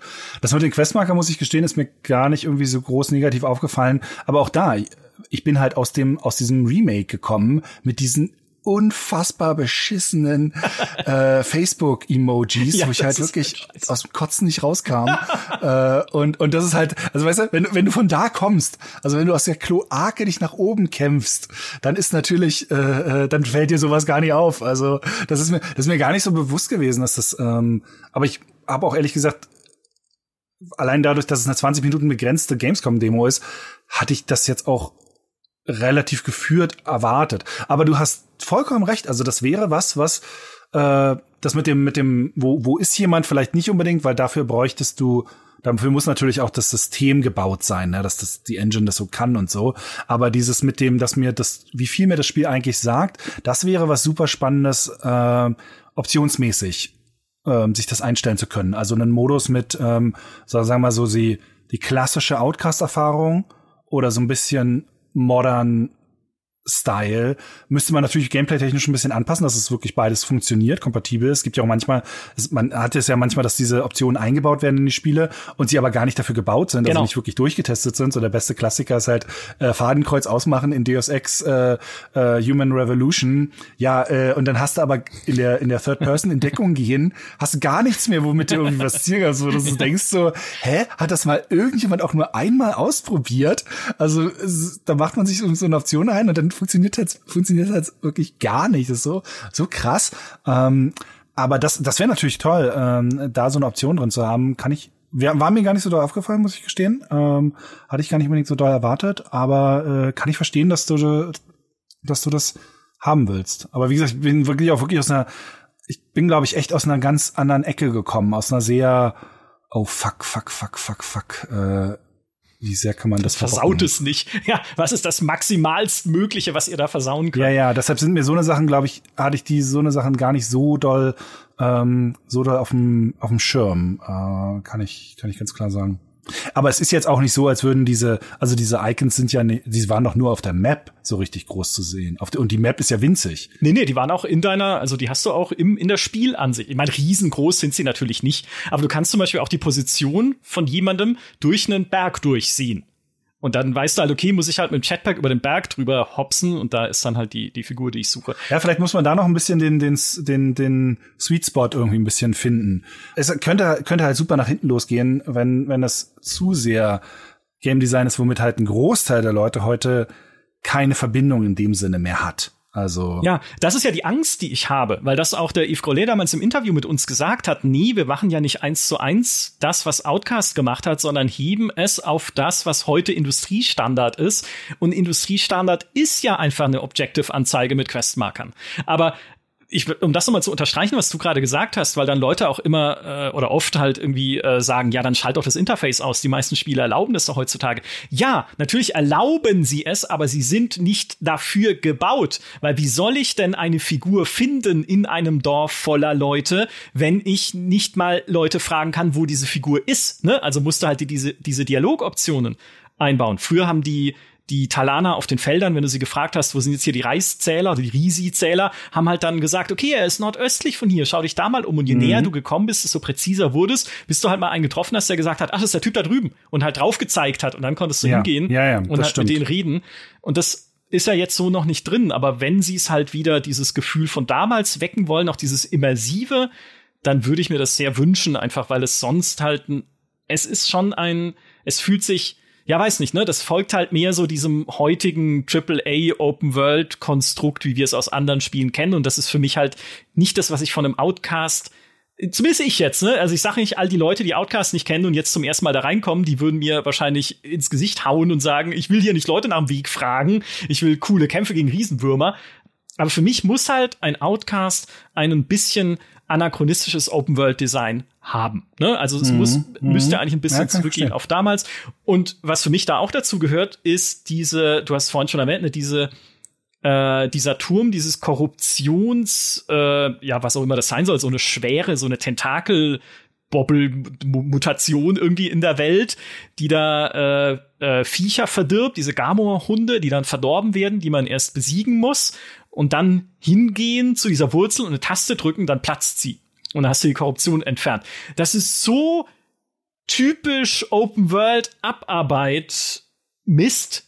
Ja, das brauche ich doch da nicht. Klar, ey, gib mir eine Geschichte, ne, die das einleitet. Gib mir Leute oder einen Bauern, der sagt, hey, da hinten auf meiner Wiese ist irgendwie so ein Tentakelding aufgetaucht, kannst du da mal nach dem Rechten sehen? Ich traue mich da nicht mehr hin und so. Alles gut, vielleicht machen sie das später auch, aber so wie es in der Demo eingebaut ist, ist es einfach ein roter Marker, der vom Himmel herabsteigt und dir sagt, hey, da drüben ist Korruption, mach die mal weg. Uh. Ja. Das war auch tatsächlich die, die Stelle, wo ich so einerseits cool fand, dass halt so viele Objekte dargestellt werden konnten und dass es Kämpfen und so Spaß macht. Ähm, und andererseits auch so dachte, ach scheiße, jetzt ist hier schon das erste, ähm, die erste Open World Sidequest äh, 015 Geschichte drin. Und das, das ist halt auch wieder das Ding, dass am Ende wird da sehr entscheiden, wie sie die Welt und ihre Kultur rüberbringen können, darüber, wie sehr solche Sachen nerven oder funktionieren oder und also die Verteilung wird am Ende machen. Das ist ja immer bei dieser Art von Spielen. Wenn du das irgendwie eine Handvoll mal machst, irgendwie oft genug verbreitet und es irgendwie gut integriert, dann ist das alles kein Problem. Wir haben ja nicht, wir haben ja auch in den letzten 30 Jahren nicht irgendwie völlig neue Gameplay-Mechaniken entwickelt. Das läuft ja, wenn man es hart runterbricht, oft auf dieses gehe von A nach B, spreche mit jemandem, bringe Objekt zu Punkt C. Mehr ist es ja, wenn man es hart runterbricht, ähm, in fast keinem Spiel. Es läuft ja immer auf dieses Ding hinaus, wo man dann auch immer fragen kann, ja, aber das mache ich doch in jedem Spiel. Ja, aber die Frage ist halt, wie machst du es in jedem Spiel? In welchem Rahmen machst du es? Ähm, und wie Captain Locker ja sagte, Kontext ist King. Man kann es nicht äh, oft genug sagen, Kontext ist King. Ja, oh, schön. Auch ein Locker-Zitat muss ist immer gut, auf jeden immer. Fall. Das ist eines der besten Star Trek-Zitate, äh, wie ich finde. Ja. Äh, ja. Es ist halt dieses, ich, eigentlich möchte ich von einem Outcast und auch von einem Outcast 2, dass es das weiter denkt, wo wir dieses Jahr bei Elden Ring gesehen haben, dass es nach wie vor funktioniert, nämlich dass das Spielen sehr gut zu Gesicht stehen kann, wenn sie mich ernst nehmen. Also wenn sie mir nicht alles auf dem Silbertablett servieren, wo ich hin muss, was ich tun muss, sondern Ne, also es muss nicht so schwer sein wie Elden Ring und es muss auch nicht komplett kryptisch erzählt sein wie Elden Ring. Mhm. Aber dass es mir eine Welt gibt und sagt, finde dich zurecht. Im Fall von Outcast wäre es dann halt eine Welt mit mehr NPCs, ne? also eine beliebtere Welt, eine Welt mit mehr Geschichte, eine Welt mit mehr Emotion auch, mit den Geschichten, die du dann da hoffentlich erlebst. Aber einfach jetzt, so wie es Outcast ja war. Ich werf dich da rein, du Penner, ne? Komm klar. Komm klar, red erst mal mit den Deppen da drüben im Dorf, schau mal, wer sich da ja. mit dem, wer sich da mit Würmern auskennt, frag dich mal durch hinten zum Priester und mal gucken, was der erzählt. Ja. Und das ist es halt jetzt noch nicht gewesen in der Demo. Und das fand ich schade. Und dann habe ich nämlich gedacht, und jetzt pass auf, das ist die, ähm, die radikale Meinung, die ich vorhin äh, äh, angekündigt habe. Dann habe ich so gedacht, du hast ja vollkommen recht mit dem, was du vorhin gesagt hast. Outcast 2 sitzt zwischen den Stühlen, weil es ja auch noch eine Fortsetzung ist, deren erster Teil höchstwahrscheinlich viele Leute, die den zweiten Teil spielen, nicht kennen. Also muss es ja schon per se dich mehr an die Hand nehmen, was Erklärung und Hintergrund angeht, als sie es könnten, wenn sie das tun würden, was ich eigentlich sinnvoller fände für Leute mit den Fähigkeiten, wie dieses Outcast-Trio sie ja hoffentlich nach wie vor hat, nämlich ein neues Spiel aufzubauen, was wieder so ist, wie es Outcast damals war. Also dich in einem, weißt du, die Outcast-Geschichte ist doch, Klar, sie können sie spannend weitererzählen, aber für mich ist sie auch jetzt nicht unbedingt super offen abgeschlossen gewesen. Für mich war das Ende von Outcast in Ordnung. Das, da kann ich das Buch zumachen. Und jetzt zu sagen, komm, lass uns ein neues Spiel, ein neues Setting machen, was diese Faszination von Outcast wiederbringt, so ein bisschen wie sie es mit Totems machen wollten, mit diesem Azteken-Setting, und dann wirst du wieder reingeworfen, kannst es wieder neu erleben, kannst dich wieder in, kannst wieder in dieser Welt total aufgehen und wir bauen wieder total unnötige Details ein, wie das Leute, wenn du einen Dialog mit ihnen anfängst und du stehst zu nah an ihnen dran, kurz über ihre Schulter schauen und einen Schritt zurückgehen, wie es damals im Podcast schon war. das, das war lustig. Bestes ja. Detail. Aber, äh, aber das ist, das ist halt auch immer wirklich so ein, so was super Schwieriges, was, was so Namen und Lizenzen und, und, äh, äh Serien und so angeht, ähm, weil du hättest, du hättest das alles alles machen können unter dem Titel Outcast 2. Also du hättest einen neuen Charakter nehmen können, eine neue Welt und nur dieses, wie lerne ich die Welt kennen, ähm, Gefühl reinbringen können und vielleicht sowas wie die Tore oder so, ne?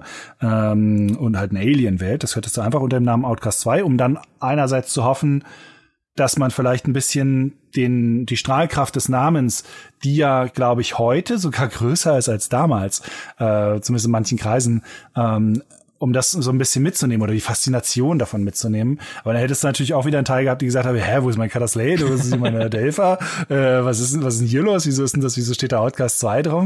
Wir haben es jetzt gerade gesehen mit dieser ganzen Diskussion, die nochmal aufgekommen ist wegen Prey, ähm, wo, wo Arcania äh, eigentlich das neue, das 2017er Prey halt nicht Prey nennen wollte, ne? Und Bethesda sie dann gezwungen hat, es Prey zu nennen, äh, was ja auch super nach hinten, zumindest in, bei den Fans vom ersten Prey, äh, losgegangen ist, obwohl es so ein fantastisches Spiel, es sind beides fantastische ja, absolut. Prey-Spiele, absolut geil, aber sich halt voll den Shitstorm ran äh, an die Backe ge, äh, geheftet. Das hätte einem hier jetzt auch passieren können, wenn man es Outcast 2 genannt hätte und wiederum diese, Element, diese wiederkehrenden Elemente rausgenommen hätte.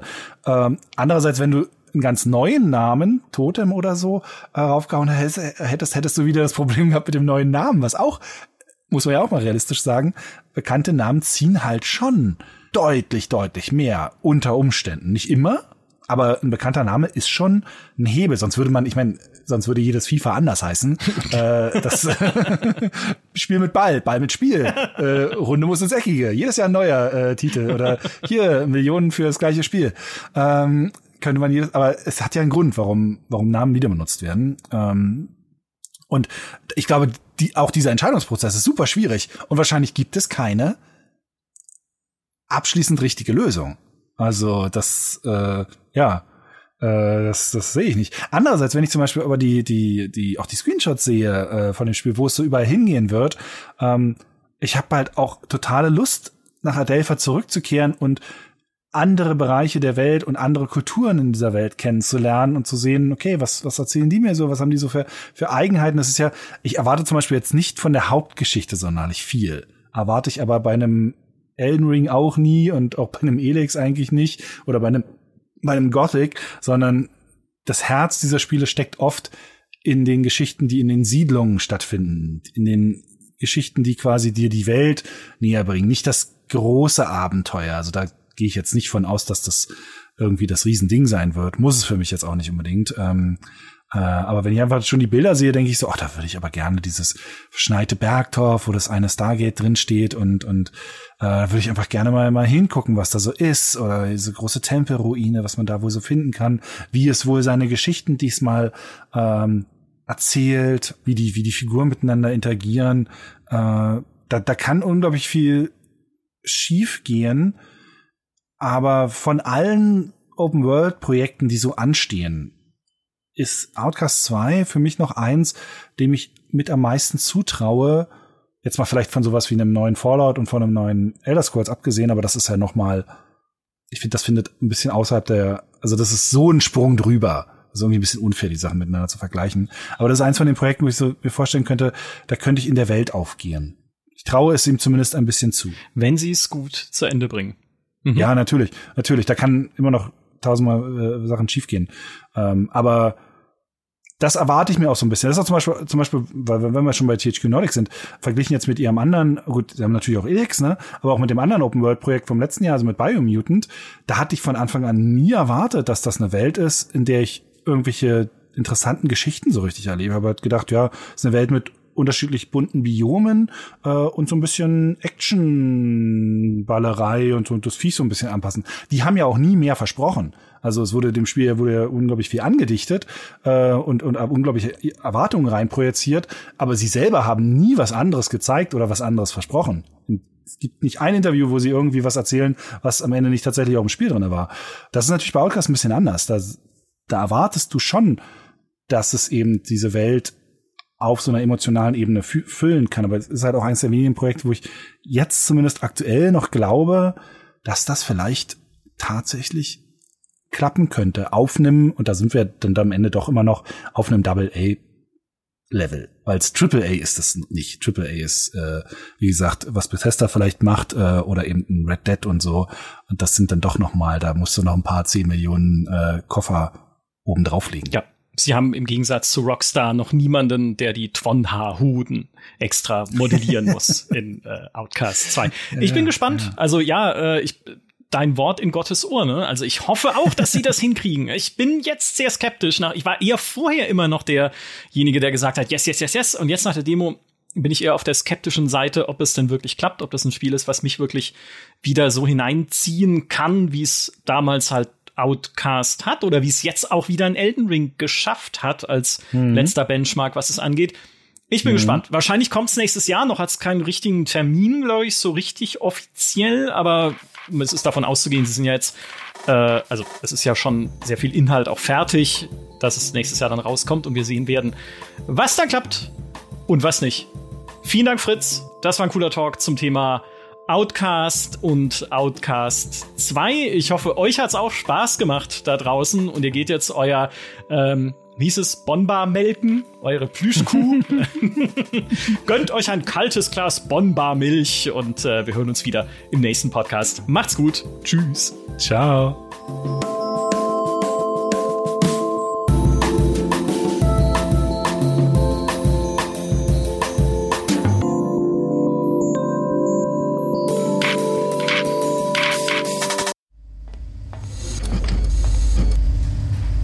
Ging es da gerade? Na, da habt ihr mal wieder toll recherchiert.